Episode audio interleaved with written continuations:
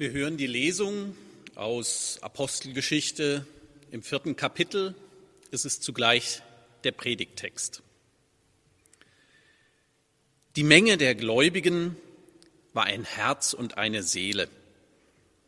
Auch nicht einer sagte von seinen Gütern, dass sie sein wären, sondern es war ihnen alles gemeinsam. Und mit großer Kraft bezeugten die Apostel die Auferstehung des Herrn Jesus, und große Gnade war bei ihnen allen.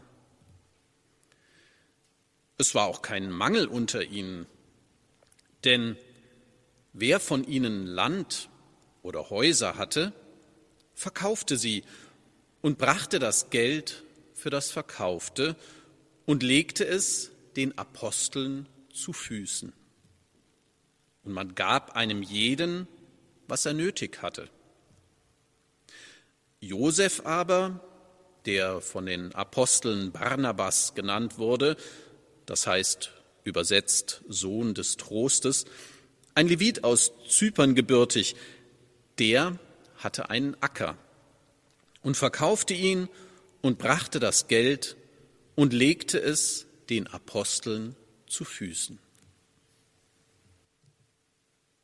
Gnade sei mit uns und Friede von Gott, unserem Vater und dem Herrn Jesus Christus. Amen. Manche wundern sich, weil der Predigtext für heute eigentlich ein anderer ist und die haben sich vielleicht sogar vorbereitet. Ich weiß das von einem Hauskreis, also wenn ihr jetzt zu Hause sitzt und irritiert seid, es war nicht umsonst. Der Predigtext von heute wird am 14. Juni gepredigt von Manfred Siebald. Also die Vorbereitung war nicht umsonst. Ein reicher Mann kommt zum Pfarrer und sagt, Herr Pfarrer, wenn ich Ihnen eine Million Euro spende, komme ich dann sicher in den Himmel. Der Pfarrer überlegt einen Augenblick und sagt dann, ich kann Ihnen nicht garantieren, aber Sie sollten es auf jeden Fall versuchen. Auf jeden Fall versuchen. Wenn Sie zu Hause sitzen und denken, ja, das würde ich, das ist auch eine Frage, die ich habe, Gerne kommen Sie auf mich zu per Zoom, Videokonferenz, Telefon, was auch immer. Ich bin offen fürs Gespräch. Jesus hat viel von Besitz und auch von Geld gesprochen, darüber, dass Besitz zum Ballast werden kann, wenn es darum geht, ihm nachzufolgen, mit ihm zu leben.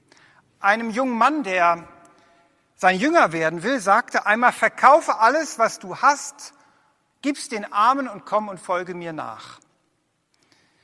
Die Gemeinde in Jerusalem, von der wir gehört haben, die nimmt diese Worte ernst. Und es stimmt, es gibt nicht nur eine Bekehrung zu Christus. Es gibt die Bekehrung des Herzens, es gibt die Bekehrung des Denkens, es gibt aber auch eine Bekehrung des Portemonnaies. Damals in Jerusalem und heute in Mainz. Die Gemeinde in Jerusalem bestand aus Leuten, deren Leben durch die Begegnung mit Jesus völlig auf den Kopf gestellt wurde. Und spätestens nach Ostern haben sie eine ganz neue Richtung in ihrem Leben. Das alte Leben hatten sie zurückgelassen, die Arbeit aufgegeben. Andere waren vielleicht vorher schon arm, bedürftig, und in dem Miteinander gab es nun Menschen, die angewiesen waren darauf, dass andere sie unterstützten. Und die taten das bereitwillig, wie wir lesen. Wer viel hatte, hielt nicht daran fest, sondern wenn jemand in Not war, dann zögerten sie nicht lange, verkauften ihr Eigentum und legten es den Aposteln zu Füßen. Die verteilten es dann. Niemand, heißt es, musste Not leiden. Sie lebten das, was Paulus mal so ausgedrückt hat. Als Gemeinde, als Gemeinschaft der Glaubenden sind wir ein Leib und wenn ein Glied leidet, leiden alle mit. Es ist ein Thema für uns alle. Nun kann man sagen, das klingt eigentlich viel zu schön, als dass es wahr sein könnte. Und es gibt nicht wenige Wissenschaftler, die sagen, ach, dieser Bericht ist maßlos übertrieben. Nie und nimmer gab es ein solches Miteinander. Aber Ich muss sagen, ich finde es sehr gut vorstellbar, dass es so ähnlich gewesen ist. Wenn mein Herz berührt ist von etwas, wenn ich ganz tief innerlich angerührt und bewegt bin, mitgerissen bin von etwas, dann bin ich bereit, sehr vieles zu geben, zu teilen, zu schenken. 2007 in den USA ist Folgendes passiert. Da spendete ein 28-jähriger Mann, der ungenannt bleiben wollte, aus freiem Entschluss eine Niere. Dieses Organ stellte er einem beliebigen anonymen Kranken zur Verfügung, ohne irgendeine Gegenleistung zu erwarten. Die gespendete Niere wurde einer 53-jährigen Frau in Arizona eingepflanzt. Deren Ehemann war so berührt, dass er wiederum seine Niere zur Verfügung stellte, die er aus medizinischen Gründen seiner eigenen Frau nicht geben konnte. Seine Niere erhielt eine junge Frau in Ohio, deren Mutter wiederum so berührt war, dass sie ein Organ von sich selbst spendete. So setzte sich die Kette fort durch die ganzen Vereinigten Staaten über Rassengrenzen hinweg. Brüder spendeten, weil ihrer Schwester geholfen wurde. Freunde spendeten, weil ihrem Kumpel das Leben gerettet wurde. Niemand war gezwungen zu geben. Oft warteten die Spender Monate, bis sie ihr Organ geben durften. Nach insgesamt 22 Operationen hatte die Kette zunächst einmal ein Ende.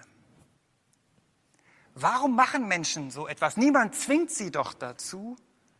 Niemand hat einen Anspruch darauf und doch tun sie es. Sie tun es gern. Sie wollen teilen, sie wollen geben. Und damals in Jerusalem waren die Menschen auch berührt und ergriffen. Teilen fiel ihnen leicht. Wobei, Lukas ist auch ehrlich. Es gab auch Probleme. Da gab es Leute, die lautheiß verkündeten, dass sie ihr ganzes Hab und Gut der Gemeinschaft zur Verfügung stellten und dann doch das meist für sich behielten. Und bei der Verteilung der Güter gab es auch Probleme. Da gab es nämlich manche Gruppen, die zu kurz kamen. Und man musste nachjustieren, korrigieren. Und, auch das darf man nicht verschweigen, 20 Jahre später lebten die Christen in Jerusalem in Armut, als es eine Hungersnot, eine Not in dieser Region gab und Christen in anderen Teilen des Mittelmeerraums mussten eine Kollekte sammeln, um sie zu unterstützen. Lukas weiß schon, dass es kein Paradies auf Erden ist. Aber in dieser Gemeinschaft ist etwas zu spüren von dem, was Jesus seinen Jüngern mit auf den Weg gegeben hat. Sorgt nicht um euer Leben. Hängt euer Herz nicht an den Mammon. Einer achte den anderen höher als sich selbst und frage nach dem, was der andere braucht. Privateigentum, die Sorge um sich selbst, plötzlich war das nicht mehr so wichtig. Und es gab damals namhafte Philosophen, die das ähnlich gesehen hätte. Von Seneca weiß man, dass er sagt, Privateigentum ist eigentlich so eine Art Sündenfall der Menschheitsgeschichte, der die Welt verdirbt. Privat allein im Wort klingt auch Negatives mit, wenn man mal schaut. Es heißt abgesondert, getrennt, aber auch geraubt, beraubt. Privat ist, was ich der Gemeinschaft vorenthalte. Meins ist sicherlich eins der Worte, was Kinder mit als erstes lernen. Nicht die Stadt, sondern meins. Erwachsene verlernen das auch nicht mehr so schnell. Und es ist nicht ganz verkehrt. Die Bibel hat gar nichts gegen Privateigentum und die Bibel will nun wirklich nicht den Kommunismus als die ideale Gesellschaftsform propagieren, weit davon. Aber was man in der Gemeinde erlebt und was ich darin höre, ist, dass die Begegnung mit Jesus, die Beziehung zum Auferstandenen dazu führt, dass das Verhältnis zum Eigentum sich verändert. Es wird gelockert. Die Wurzeln lockern sich. Es fällt Menschen plötzlich leichter zu teilen, das Portemonnaie zu zücken, zu geben. das Haus zu teilen, die Zeit. Statt das mich, mein, mir, ich, steht das wir, uns, unser im Vordergrund. Als ich vor acht Jahren in die Auferstehungsgemeinde kam, war das eins der Dinge, die mich am Anfang auch sehr fasziniert haben, wie groß die Bereitschaft ist zu teilen. Nicht nur Energie und Zeit, sondern auch Geld. Dass wir seit über 30 Jahren inzwischen anderthalb Gemeindepädagogenstellen über Spenden finanzieren, ist für mich auch ein Zeichen davon, dass Menschen sagen, ich möchte teilen das, was ich habe, um dem Gesamten zu dienen, dem Gesamten in den Dienst zu stellen. Gerade auch in den letzten Wochen gab es Menschen, die genau das besonders getan haben, außer der Reihe. Aber nicht nur die Mitarbeiterstellen, sondern auch der diakonische Bereich ist in den letzten Jahren stark gewachsen. Viele Menschen in unserer Mitte, die in Not geraten sind, in Not sind, können auch unterstützt werden. Mit einer Bereitschaft, die mich schon immer wieder auch bewegt in dem Umfang. Und doch ist es gut, auch in diesen Tagen nicht nur an die eigenen Reihen zu denken. Was ist eigentlich mit den anderen Menschen, mit denen wir verbunden sind? In Nigeria, in Bejala, in Guatemala, in Ecuador? Natürlich denken wir auch in diesem Jahr darüber nach, wie wir die Stellenfinanzierung bewerkstelligen. Und manche sind nervös, die sich damit befassen, wie das in diesem Jahr insgesamt aussehen wird. Wir haben ja bewusst niemanden in Kurzarbeit geschickt.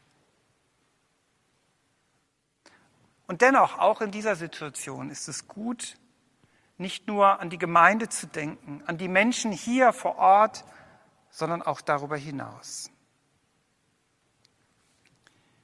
Und doch, manchmal fällt es uns auch schwer.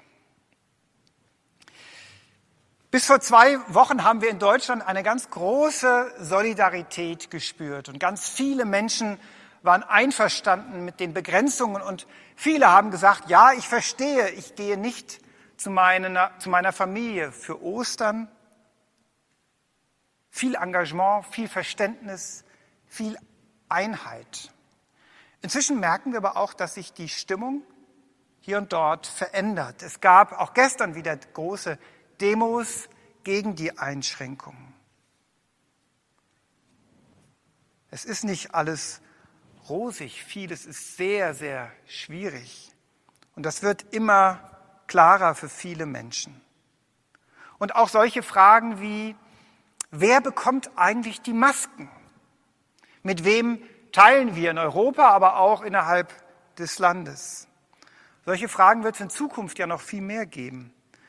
Wenn wir erst einmal den Impfstoff haben oder vielleicht später auch Medikamente gegen den Coronavirus, wer bekommt wohl die ersten Lieferungen? Mit wem teilen wir das Know-how?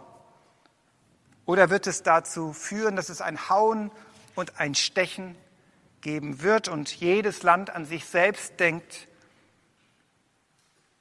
Ich kann mir vorstellen, dass der Konflikt nicht klein sein wird.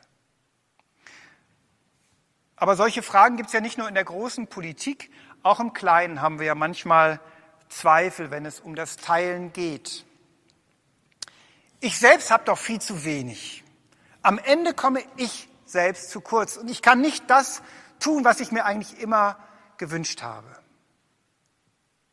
Oder wenn ich jetzt denen was gebe, leben die nicht auf meine Kosten? Nutzen die mich nicht vielleicht aus? Gehen die überhaupt sinnvoll mit dem Geld um? Oder kommt das überhaupt an die richtigen Leute? Ist das sinnvoll eingesetzt? Oder wird es in den Sand gesetzt?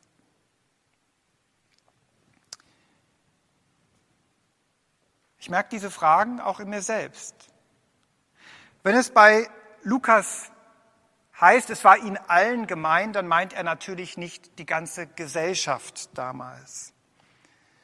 Aber ein bisschen was von diesem Geist täte uns auch in der Gesellschaft gut. Wenn es darum geht, wofür jetzt in dieser Situation Steuergelder verwendet werden. Wer auf was verzichtet, um den Schwachen unter die Arme zu greifen. Und wenn dann diskutiert wird, wie die Lasten verteilt werden und wer mehr beitragen kann möglicherweise als andere. Lukas will nicht Gesellschaftsformen beschreiben, sondern er hat eine Gemeinde vor Ort. Keine Gesellschaftsutopie, sondern eine Gemeinde, eine winzige Gemeinde im großen, riesigen römischen Reich.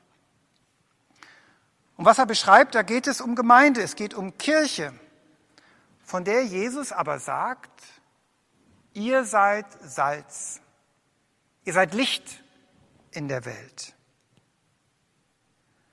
Gemeinde ist ein Ort, wo man wagt, anders zu denken. Wo man mit Eigentum möglicherweise anders umgehen kann, weil wir wissen, in Christus ist uns alles geschenkt.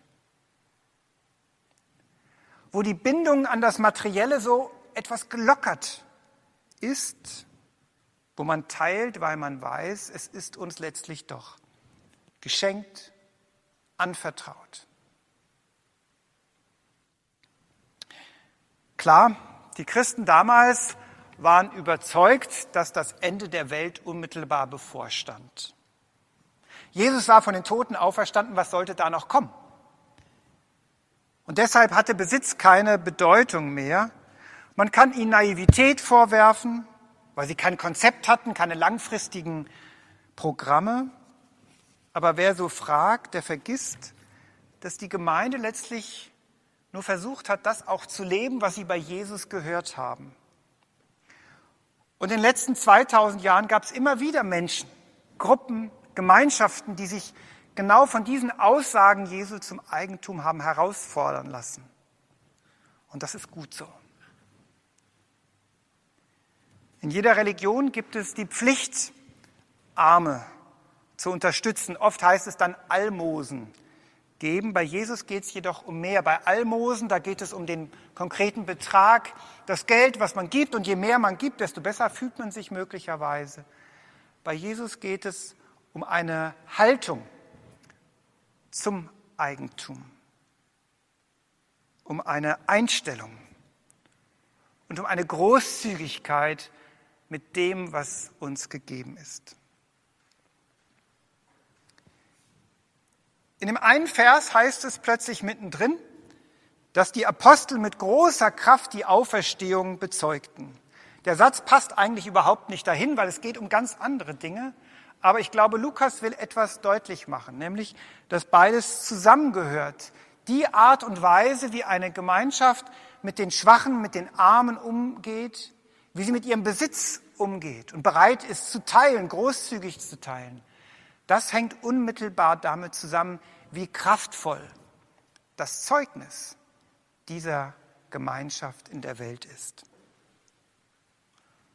Und ich glaube, diese Großzügigkeit ist gerade in diesen Zeiten ein ganz wichtiges Zeugnis, das wir als Christen der Welt schulden. Und der Friede Gottes bewahrt unsere Herzen und Sinne in Christus Jesus. Amen.